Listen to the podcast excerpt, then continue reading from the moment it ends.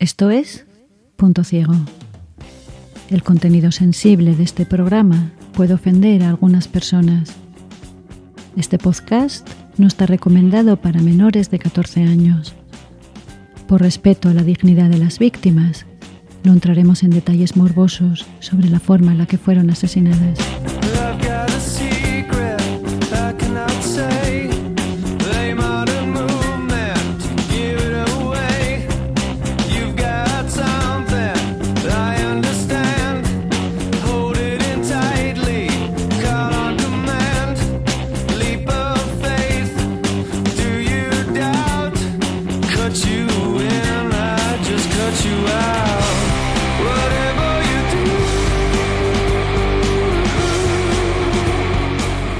1990, la última década del siglo XX, comienza pisando fuerte. Tras la caída del muro de Berlín, el mundo se está transformando a toda velocidad.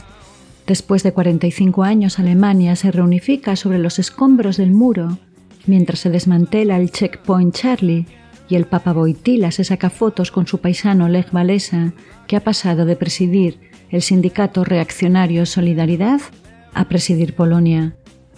Ronald Reagan encara el último año de su segundo mandato y Margaret Thatcher no sospecha que los suyos planean destituirla por John Mayor.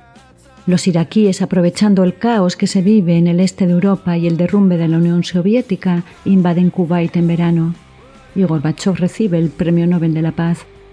Nelson Mandela es puesto al fin en libertad y la Organización Mundial de la Salud retira la homosexualidad del listado de enfermedades mentales. En los dos primeros meses de ese año, Hollywood dice adiós a tres leyendas, Barbara Stanwyck, Ava Gardner y Greta Garbo. En 1990 los adolescentes todavía escuchan música en la radio y ven la MTV. Además existen las tiendas de discos que son lugares cotidianos en donde pasar la tarde. Sinead O'Connor triunfa con Nothing Compares to You sin sospechar que dos años después, tras su denuncia de los abusos sexuales de la Iglesia Católica en el Saturday Night Live, se convertirá en la víctima de una despiadada caza de brujas. Madonna se hace de oro saqueando la cultura LGTB gracias a su tema Vogue y en la radio fórmula suenan Milli Vanilli y el rap de baratillo de Vanilla Ice. Public Enemy, James Addiction y Sonic Youth y Depeche Mode sacan ese año discos prácticamente perfectos. Y la música se despide también de Sammy Davis Jr. y Sarah Vaughan. En Seattle se está fraguando la que será probablemente la última revolución del rock, el grunge. Tras vender más de 5 millones de copias con Bleach, Nirvana incorpora Dave Grohl como batería y tras firmar un contrato con DGC Records, Novoselic, Cobain y Grohl comienzan a grabar su segundo álbum de estudio, Nevermind. En marzo muere Andrew Booth, el cantante de Mother Love Bone, y su amigo Chris Cornell, vocalista de Soundgarden, junto con Jeff Ament, Steve Grossan y Mac McCready, monta Temple of the Dog como banda homenaje a Booth.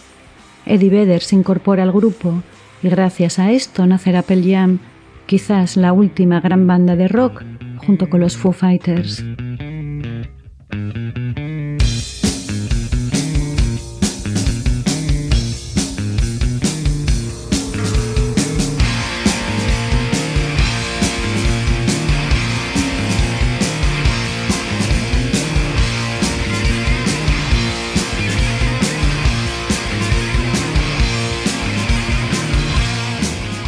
España, mientras tanto, se encamina hacia las Olimpiadas y la Expo con la intención de demostrar al resto del mundo que ya es un país moderno y rico, con trenes de alta velocidad y parques de atracciones.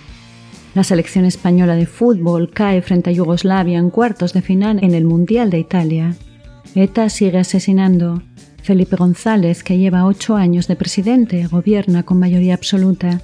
Y José María Aznar se hace con la presidencia del Partido Popular a la vez que es detenido Rosendo Naseiro, el tesorero del partido, inaugurando así una larga tradición entre los populares.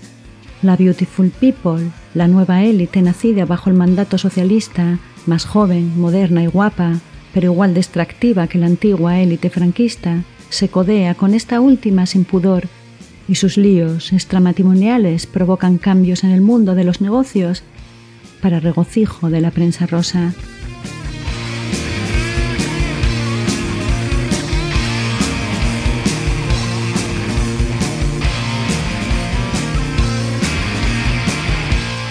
En 1990 las televisiones privadas llegan a España y con ellas las Mamachicho, los Simpson y primos lejanos, pero también personajes como Jesús Gil, presidente del Atlético de Madrid, y personaje bizarro que gracias a su presencia constante en Telecinco logra hacerse con la alcaldía de Marbella. Se inaugura así, de forma oficial, la era de los pelotazos y la especulación inmobiliaria chusca. En los 40 principales triunfan Hombres G, Luncandún y Gabinete Caligari. Es el año de Ay Carmela y la redención de Andrés Pajares. La película de Saura triunfa los Goya a costa del Átame de Almodóvar y Aquí huela muerto de Martes y Trece revienta la taquilla. En 1990 España sueña con parecerse a Europa y dejar atrás su leyenda negra, la de una España de cerrado y sacristía, pero de ese sueño despertará de golpe cuando, tras casi un siglo de rencillas entre dos familias, el 26 de agosto, dos hermanos consuman su venganza y dejan un reguero de muertes en el pequeño pueblo extremeño de Puerto Rico. Pongan atención, señores, que sin poner ni quitar un suceso de Galicia, aquí les voy a explicar.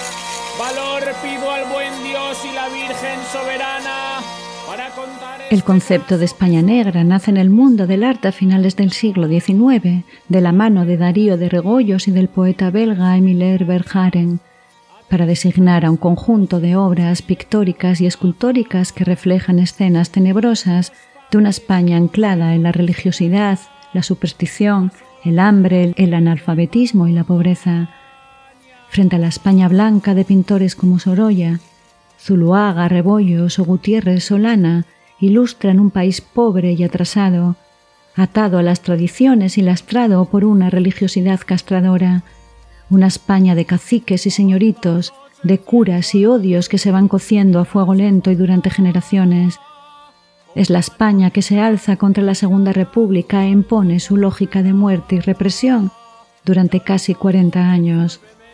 El término España negra además no tardará en usarse como sinónimo de crónica criminal, especialmente cuando se hace referencia a un tipo de crímenes específicos, los cometidos en esa España rural y atávica y que además, en las crónicas de la época, son vistos e interpretados con desprecio y con sentimiento de superioridad y bastante esnovismo desde la prensa de Madrid. Entre los crímenes más destacados de esta España rural Está el de Manuel Blanco Roma Santa, el hombre lobo de Yariz, el primer asesino en serie conocido en España, el de Juan Díaz de Garallo y Argandoña, el Sacamantecas, ambos en los tiempos de Isabel II, o el crimen del cura de Peñerúes durante el reinado de Alfonso XIII, cometido por los hermanos Camilo y Santiago Alonso, que cansados de que don Francisco los usara constantemente en misa como ejemplo de desvergüenza y blasfemia, hasta el punto de que esto les costó el arrendamiento de unas fincas y su propia casa, una noche, después de haber pasado la tarde bebiendo, al encontrarse de forma fortuita con el cura, los hermanos le dan muerte. Relato que estremece a toda España. El perverso criminal no contento de su hazaña. La otra España, la urbana y supuestamente moderna, también tiene su crimen fundacional es el crimen de la calle Fuencarral, en Madrid, en el que se mezclan las dos Españas.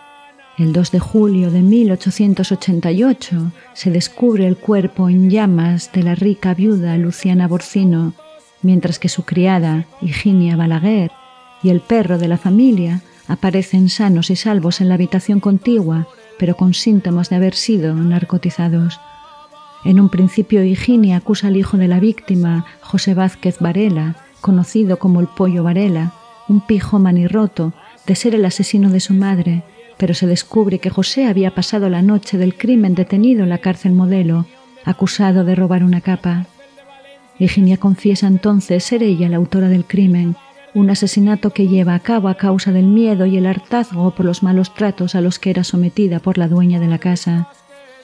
Durante el juicio se pone en entredicho la coartada de José Vázquez, que era huésped habitual de la cárcel modelo a causa de su vida desordenada, pero que entraba y salía de prisión a voluntad gracias a la amistad que tenía con el director, José Millán Astray, el padre del futuro fundador de la Legión. A pesar de esta revelación y del escándalo en la prensa liberal, Higinia es declarada culpable y condenada a muerte. Muere ejecutada a garrote vil el 19 de julio de 1890 frente a unas 20.000 personas. Años más tarde, José Varela será condenado a 14 años de prisión por la muerte de una prostituta en la calle Montera. El crimen de la calle Fuencarral, cuya crónica fue escrita por Benito Pérez Galdós, impacta enormemente la sociedad de la época y deja al descubierto las contradicciones de la sociedad española en las que el dinero y los privilegios conviven con la pobreza, la desigualdad y el analfabetismo.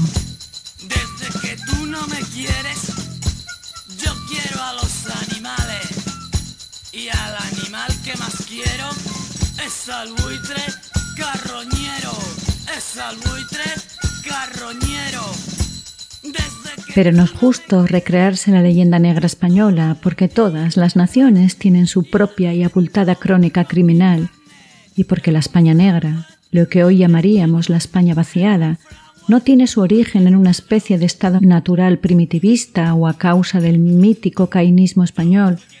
Es el fruto de decisiones políticas conscientes y de la dejadez sistemática y el abandono por parte de las élites políticas, económicas, culturales y religiosas. Con el siglo XX entrando en su recta final, en plena democracia y siendo parte de la Unión Europea, muchos municipios españoles carecían de agua corriente, alcantarillado y alumbrado público. En Puerto Urraco, una pedanía del municipio de Benquerencia de la Serena, en Badajoz, Extremadura, poco más que una estrecha calle con casas a ambos lados, la electricidad había llegado en los años 70 y en 1990, el año de la tragedia que la haría mundialmente conocida, el agua corriente y el asfaltado de las calles eran dos lujos de los que disfrutaban los vecinos y vecinas desde hacía solo seis años. Con 206 habitantes censados, solo unos 130 vivían en el pueblo todo el año. El resto había emigrado principalmente al País Vasco, como tantos otros miles durante el desarrollismo en los años 60, en busca de un futuro más próspero, pero aún conservaban las raíces con el pueblo y con la familia, y los migrantes regresaban cada verano durante las vacaciones. La economía de Puerto Urraco se sustenta en el cultivo del grano y la aceituna, y en la cría del cerdo y la oveja. Aunque la entrada a la Unión Europea había traído cierta prosperidad en forma de subvenciones, y además el dinero de los migrantes se había invertido en arreglar las casas familiares. Nada distinguía a esta pequeña pedanía del resto de las miles de pedanías y pueblos pequeños que se iban vaciando poco a poco, hasta que el 26 de agosto de 1990 los hermanos Izquierdo, vestidos de cazadores, tiñeron de sangre la calle principal de Puerto Rico. No nos quedan más cojones y no puedes irte lejos, te quedarás el pellejo. Tierra de conquistadores no nos quedan más cojones, bebe zumo de bellota, idiota. Extrema y dura. Puerto Rico es fundado a finales del siglo XIX por la familia Izquierdo. Sin embargo, a principios del siglo XX, la llegada de los Cabanillas, una familia que había emigrado a Cuba y que acababa de regresar a España, provocará las primeras tensiones. A pesar de las disputas entre los izquierdos, llamados los camariches, y los cabanillas, conocidos como los habaneros, durante generaciones se han ido estableciendo relaciones familiares y de parentesco entre ellos. Entre los habitantes de Puerto Urraco es bastante habitual encontrarse con gente que porta ambos apellidos. Sin embargo, parece prevalecer en cada una de las familias la idea de que se pertenece a uno u a otro bando. El primer enfrentamiento registrado entre los Izquierdo y los Cabanillas sucede en 1920, cuando Ángel Cabanillas, el Rapa, de 14 años, se pelea con los hijos de la Torcía y la Daniela, de la familia Izquierdo, y éstas se plantan armadas en casa del adolescente. Este primer incidente, que se salda sin derramamiento de sangre, crea sin embargo una profunda herida entre las familias que se irá ahondando a lo largo de los años. En 1929, Alejandro García Izquierdo corteja a Matilde Cabanillas, pero Luis, el hermano de Matilde, se interpone entre ambos. Alejandro pide ayuda a algunos parientes y esperan a Luis a la salida del baile para darle una lección. Sin embargo, Luis es más rápido que los izquierdos y logra asestarle un navajazo en el cuello a Alejandro, que aunque sobrevive al ataque, nunca llega a recuperarse. Luis Cabanillas es encarcelado durante siete años y condenado al destierro. En 1935 es un Cabanillas, Basilio, el que ronda a una izquierdo, Amelia, prima de Daniel el dentista, que una noche sorprende a la pareja y se enfrenta a Basilio, el que amenaza. Poco tiempo después, cuando Basilio se dirige a casa, el dentista, que espera al joven escondido tras unos arbustos, se abalanza sobre él y le da una paliza tan brutal que Basilio tiene que ser trasladado al hospital de Badajoz y tardará semanas en recuperarse.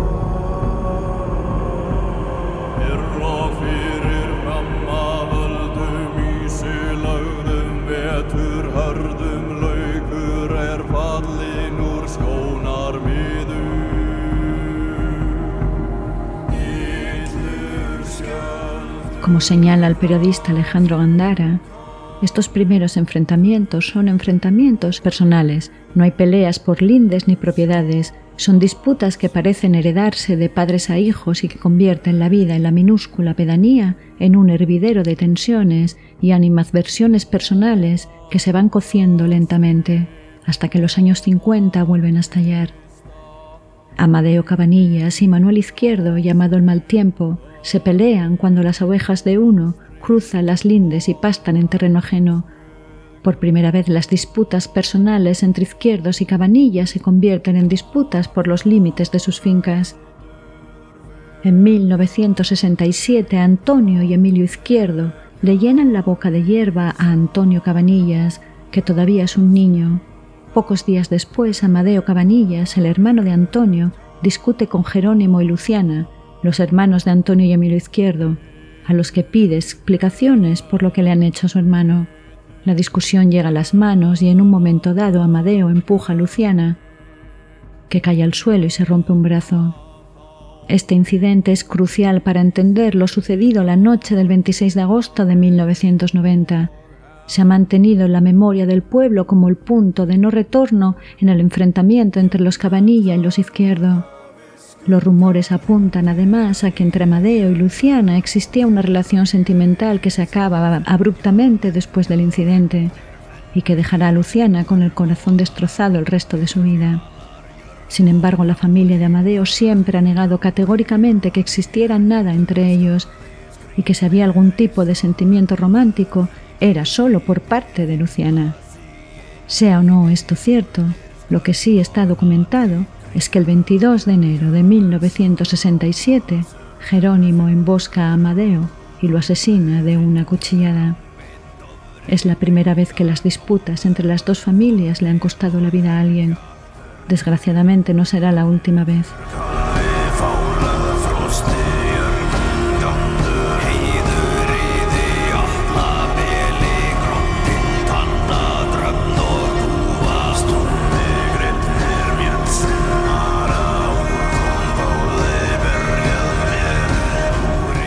Jerónimo es condenado a 14 años y desterrado a Monterrubio, a 6 kilómetros de Puerto Urraco.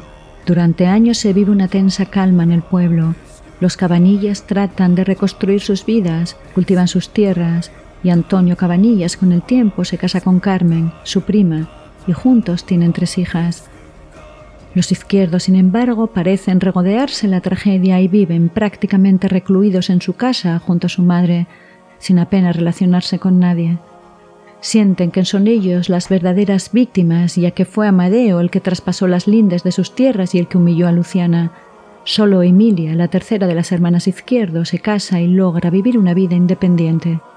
El resto, Antonio, Emilio, Luciana y Ángela, permanecen solteros y todos viven juntos en casa con su madre Isabel. Llevan una vida aislada, recluidos, solo salen para asistir a la iglesia y para trabajar sus tierras. En 1981 Jerónimo Izquierdo sale de prisión y como tiene prohibido vivir en Puerto Urraco, se instala en Barcelona. El resto de hermanos y hermanas viven con la obsesión de que algún día los cabanillas se vengarán de ellos. Se sienten perseguidos, vigilados y acosados. Esta calma tensa se verá interrumpida en 1984, cuando el fuego destruye la casa de los Izquierdo. El 18 de octubre de 1984, la casa de los Izquierdo, situada en el número 9 de la calle Carrera, se incendia. Antonio, Emilio, Luciana y Ángela logran salir con vida, pero su madre Isabel Izquierdo, hermana de Manuel, el mal tiempo, muere en el incendio. Esa tragedia será un punto de no retorno para los hermanos Izquierdo que están convencidos de que el fuego ha sido provocado por los cabanillas en venganza por la muerte de Jerónimo.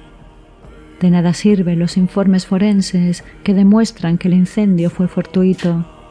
Para los Izquierdo está claro que su madre ha sido asesinada y no pararán hasta vengar su muerte.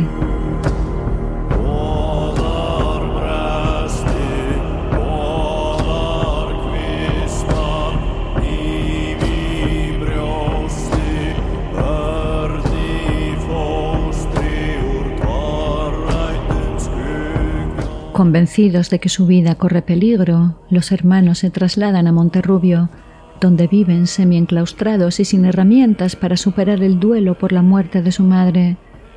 Luciana y Ángela, de luto riguroso, suelen bajar a Puerto Urraco y se arrodillan teatralmente frente al cuartel de la Guardia Civil mientras suplican que se haga justicia por la muerte de su madre. Sin embargo, los vecinos de Puerto Urraco contradicen la versión de los izquierdos sobre lo sucedido el día del incendio y aseguran que los hermanos tuvieron tiempo de poner a salvo sus objetos de valor y que simplemente se olvidaron de su madre, más preocupados por evitar que se les quemara la televisión. Fuera no esto exactamente así, lo cierto es que los izquierdos viven con el miedo constante a que les vuelvan a atacar las hermanas dicen escuchar un zumbido que atribuyen a que les han puesto una bomba en casa. Desenchufan todos los electrodomésticos, sin embargo el zumbido parece que nunca desaparece. La casa está siempre cerrada a calicanto y no se permite entrar a nadie. Las pocas veces que las hermanas salen de casa, gritan a todo aquel con el que se cruzan. También se las oye gritar y maldecir a sus parientes de Puerto Rico. Solos, aislados y convencidos que los quieren asesinar y que la muerte de su madre ha quedado impune, en una época en la que se ignora la salud mental y sin lazos con la comunidad ni servicios sociales que puedan paliar el precario equilibrio mental y la paranoia de la familia izquierdo, solo es cuestión de tiempo que algo terrible suceda. En agosto de 1986, Jerónimo Izquierdo regresa a Puerto Rico, dispuesto a vengar a su madre. Diecinueve años después de haber asesinado a Amadeo, acuchilla a su hermano Antonio Cabanillas, que queda gravemente herido, pero que afortunadamente salva la vida. Jerónimo es detenido y el 8 de agosto ingresa en un psiquiátrico, en donde fallece a los nueve días. Tras la muerte de su hermano, Antonio y Emilio entienden que es ahora su obligación vengar a su madre.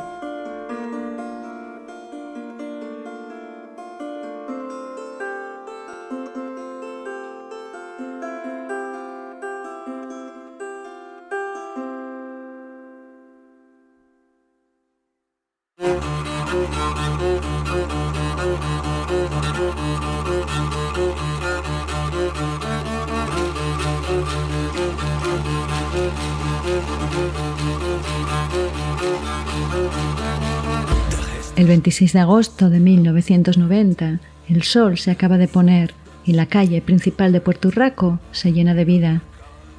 Los vecinos salen fuera para disfrutar de la fresca y charlar Antonia, de 14 años, y Encarni, de 12, juegan en la calle. Su hermana Mari Carmen prefiere quedarse en casa de la prima.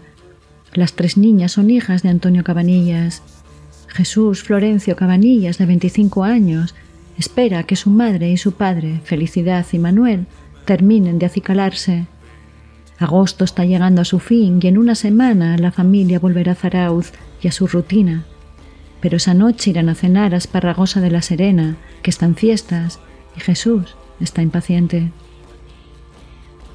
En Monterrubio, Antonio y Emilio Izquierdo, vestidos de cazadores y escopeta en mano, salen de casa y les dicen a sus hermanas que van a cazar tórtolas.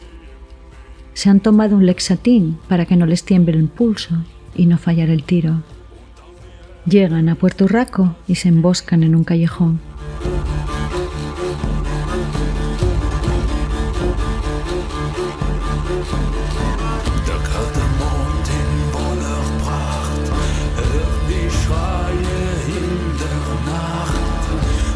Hacia las nueve y media de la noche, el sonido de los disparos retumba por todo el pueblo.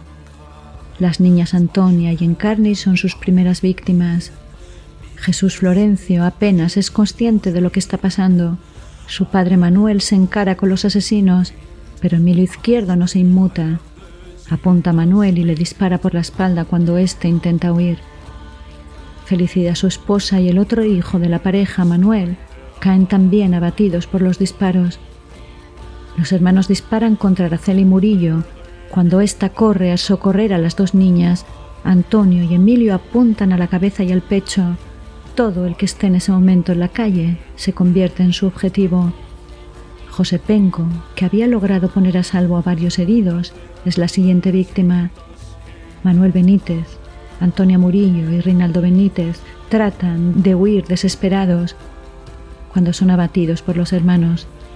Antonia y Renaldo mueren en el acto.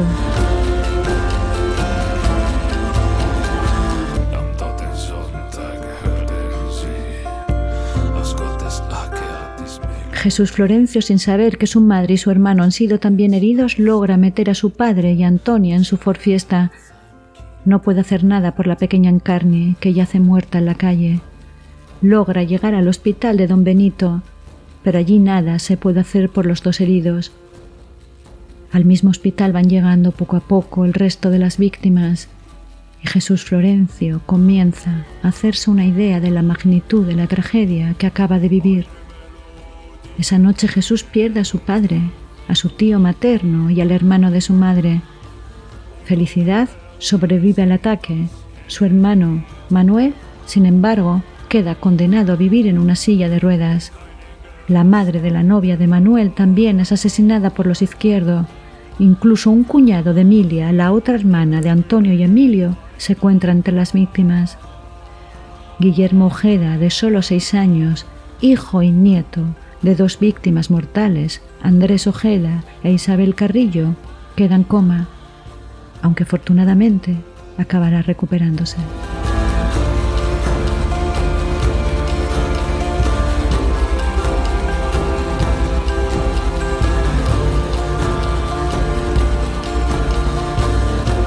En apenas 20 minutos, Antonio y Emilio asesinan a nueve personas y dejan a más de 12 personas heridas de gravedad, entre ellos a los dos guardias civiles que llegan a Puerto Urraco después de haber sido alertados por las llamadas de los vecinos y que son abatidos dentro del coche patrulla. Convencidos de que todos a los que han disparado están muertos, los hermanos izquierdos se dan a la fuga y se esconden en el monte. Al día siguiente, el 27 de agosto, en torno a las seis y media de la mañana, se inicia la operación de búsqueda de los asesinos. Una partida de más de 200 guardias civiles y varios helicópteros peina los montes y los campos de la zona, temerosos de que Antonio y Emilio regresen a Puerto Urraco para continuar con la matanza. Blas Molina, uno de los agentes, ve salir a un hombre armado con una escopeta de entre unos arbustos. Saca su arma y la apunta mientras le grita que tire el arma, pero Antonio Izquierdo se niega. Molina dispara en dos ocasiones a modo de advertencia y Antonio al final se entrega. Mientras Molina lo lleva detenido junto a otro compañero, Braulio Nogales, el alcalde pedáneo de Puerto Urraco, se abalanza sobre Antonio Izquierdo navaja en mano. Molina logra evitar el ataque. la foto de la gente con la cara desencajada, la camisa del uniforme fuera del pantalón, mientras lleva esposado a Antonio Izquierdo, dará la vuelta al mundo. Poco tiempo después Emilio es detenido también. En Puerto Rico comienzan ahora a ser conscientes de toda la tragedia que los hermanos Izquierdo han provocado.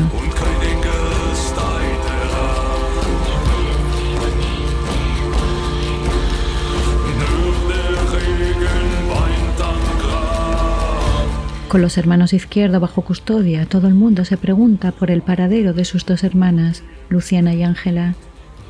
Hasta ese momento el suceso solo había sido registrado por un fotógrafo y dos redactores del diario Hoy. Pero en pocas horas el pueblo se va llenando de periodistas que, al igual que el resto de España, acaban de descubrir que existe Puerto Rico. El suceso conmociona a toda la sociedad española impresionada por el número de víctimas, la corta edad de alguna de ellas, porque todo fuera fruto de una venganza que se había fraguado durante años y sobre todo por la sangre fría y la falta de arrepentimiento de los asesinos. Que sufra el pueblo como he sufrido yo, llega a decir uno de los hermanos al ser detenido. Emilio declara que tenía intención de matar a más gente durante el funeral de las víctimas, aunque hay intentos serios por tratar el tema con profesionalidad por parte de la prensa, no faltan las crónicas morbosas que hacen hincapié en el tópico de la España negra y rural, sin tener en cuenta el abandono, el aislamiento y la pobreza a la que se había condenado a Puerto Rico durante un siglo. Luciana y Ángela son localizadas en la estación de Atocha, en Madrid, a donde se dirigían para entrevistarse con Felipe González, a quien querían pedir justicia por la muerte de su madre, asustadas y de luto riguroso, al igual que sus hermanos, parecen mucho más viejas de lo que realmente son. Ángela solo tiene 49 años, Antonio y Emilio 56 y 52 años respectivamente, Luciana la mayor 62. Sin embargo, todos ellos parecen casi octogenarios. Las hermanas Izquierdo son puestas bajo custodia policial y conducidas el 13 de agosto a Castuera a declarar ante el juez ya que se sospecha que han sido las inductoras del crimen, algo que ellas niegan categóricamente. Mientras en Puerto Rico se entierra a las víctimas en un funeral multitudinario, las familias apenas pueden contener el dolor y la incredulidad por lo vivido.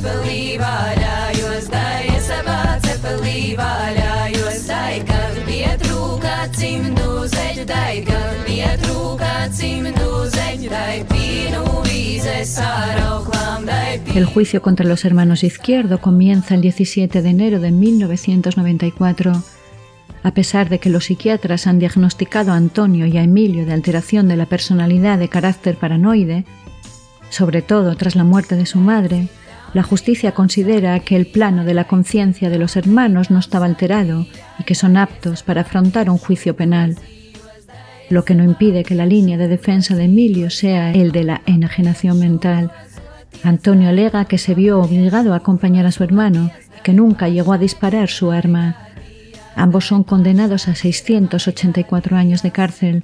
En los hechos probados el juez destaca que la inteligencia de los hermanos está dentro de lo normal y que los acusados alimentaban sus propias fobias y obsesiones debido a un anormal aislamiento social y a la convivencia en un grupo cerrado. Durante el juicio, Antonio Cabanillas, el padre de las niñas asesinadas, es detenido en la puerta de los juzgados al descubrirse que portaba un cuchillo. La Fiscalía, que había intentado imputar a Luciana y Ángela como instigadoras del crimen, se ve obligada a retirar todos los cargos por falta de pruebas. Las hermanas son enviadas en 1992 al Hospital Psiquiátrico de Mérida, el mismo en el que años atrás había sido llevado su hermano Jerónimo tras intentar asesinar a Antonio Cabanillas. Las hermanas Izquierdo son diagnosticadas de trastorno paranoide y delirante, en el hospital los profesionales constatan la relación de dominio total que Luciana tiene sobre su hermana pequeña, algo que también sucede en la relación entre Emilio y Antonio. Cuando la separan, Ángela comienza a dar muestras de independencia y a tomar decisiones por sí misma. Los hermanos son encerrados en la misma prisión y se les permite compartir celda, pero ante las quejas de las víctimas, ambos hermanos son llevados a módulos distintos. En la cárcel se muestran huraños y se niegan a relacionarse con el resto de reclusos. Sus hermanas aprovechan los permisos que se les conceden en el hospital psiquiátrico para visitarlos en la prisión. El 1 de febrero del año 2005, Luciana muere en el hospital psiquiátrico de Mérida. Diez meses después, a los 64 años, fallece su hermana Ángela. El 15 de diciembre del año 2006 fallece Emilio Izquierdo por causas naturales en la prisión de Badajoz. Durante su funeral Antonio se despide de su hermano con estas palabras. Hermano, te vas con la satisfacción de que tu madre ha sido vengada. En abril del año 2010 Antonio Izquierdo se ha encontrado ahorcado en su celda. Ya no queda nadie para llorarle.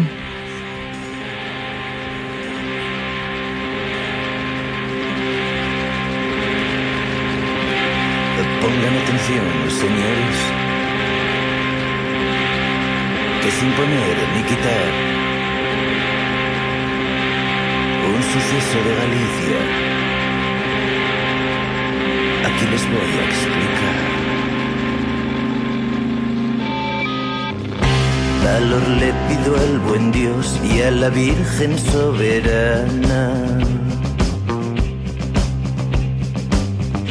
para contar este caso que solo nombrarlo espanta. En la tierra de Ayariz un criminal sin entrañas. A tres hermanas mató sin cuchillo ni navaja. Puerto Rico, en el que apenas hoy en día viven 100 personas, intenta, 32 años después, desprenderse de la fama que la tragedia provocada por los hermanos Izquierdo llevó al pueblo. A los vecinos les sigue costando hablar de un tema que todavía provoca dolor y tristeza. Antonio Cabanillas y su esposa Carmen, padres de Antonia y Encarni, las dos niñas asesinadas aquella noche del 26 de agosto, todavía residen en el pueblo. Su otra hija, Mari Carmen, vive junto a su familia en una población cercana. Nunca podrán superar la tragedia que los izquierdos llevaron a sus vidas y se merecen el respeto y la intimidad que reclaman. En el año 2004, Carlos Saura estrenó El séptimo día, una película inspirada en el asesinato en masa de Puerto Rico, con guion de Ray Lóriga. En la película se inciden muchos de los tópicos que han acompañado a este crimen, tópicos sobre el mundo rural y la España negra, y da por buena la teoría de que el crimen había sido instigado por la rabia de una mujer despechada. La película no fue bien recibida por los familiares de las víctimas, pero tampoco por las autoridades políticas extremeñas que trataron de boicotear su estreno. El presidente Rodríguez Ibarra consideró que la película dañaba la imagen de Extremadura y perjudicaba el turismo, demostrando una vez más que el caciquismo no se acabó con la dictadura. Debajo de una abajo. Y entonces el muy cabrón cuando le daba la espalda. En la actualidad ya nadie en Puerto Rico porta izquierdo como primer apellido. Y lo mismo sucede con el Cabanillas, solo Antonio y su hija Mari Carmen, hermano y sobrina de Amadeo y padre y hermana de Encarne y Antonia, todos víctimas de los hermanos Izquierdo, lo llevan de apellido principal. Con el paso de los años se diluirá en las siguientes generaciones hasta desaparecer por completo. No así el recuerdo del terrible crimen cometido por Antonio y Emilio Izquierdo, un asesinato en masa del que nunca se arrepintieron y del que solo ellos son responsables, pero que también nos recuerda que el abandono sistemático, el aislamiento, la pobreza, la ignorancia y el acceso a las armas son el caldo de cultivo de nuestras peores pesadillas. Este podcast está dedicado a la memoria de todas las víctimas.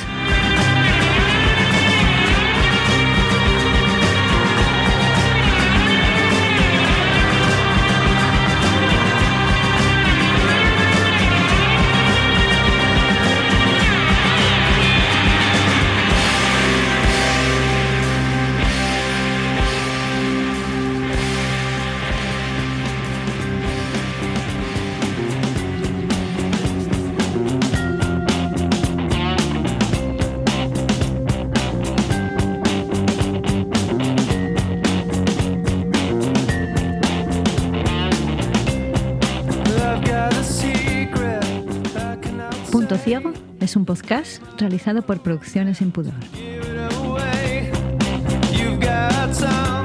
Guión y locución de Silvia Cosío. Selección musical de Siandro Fernández.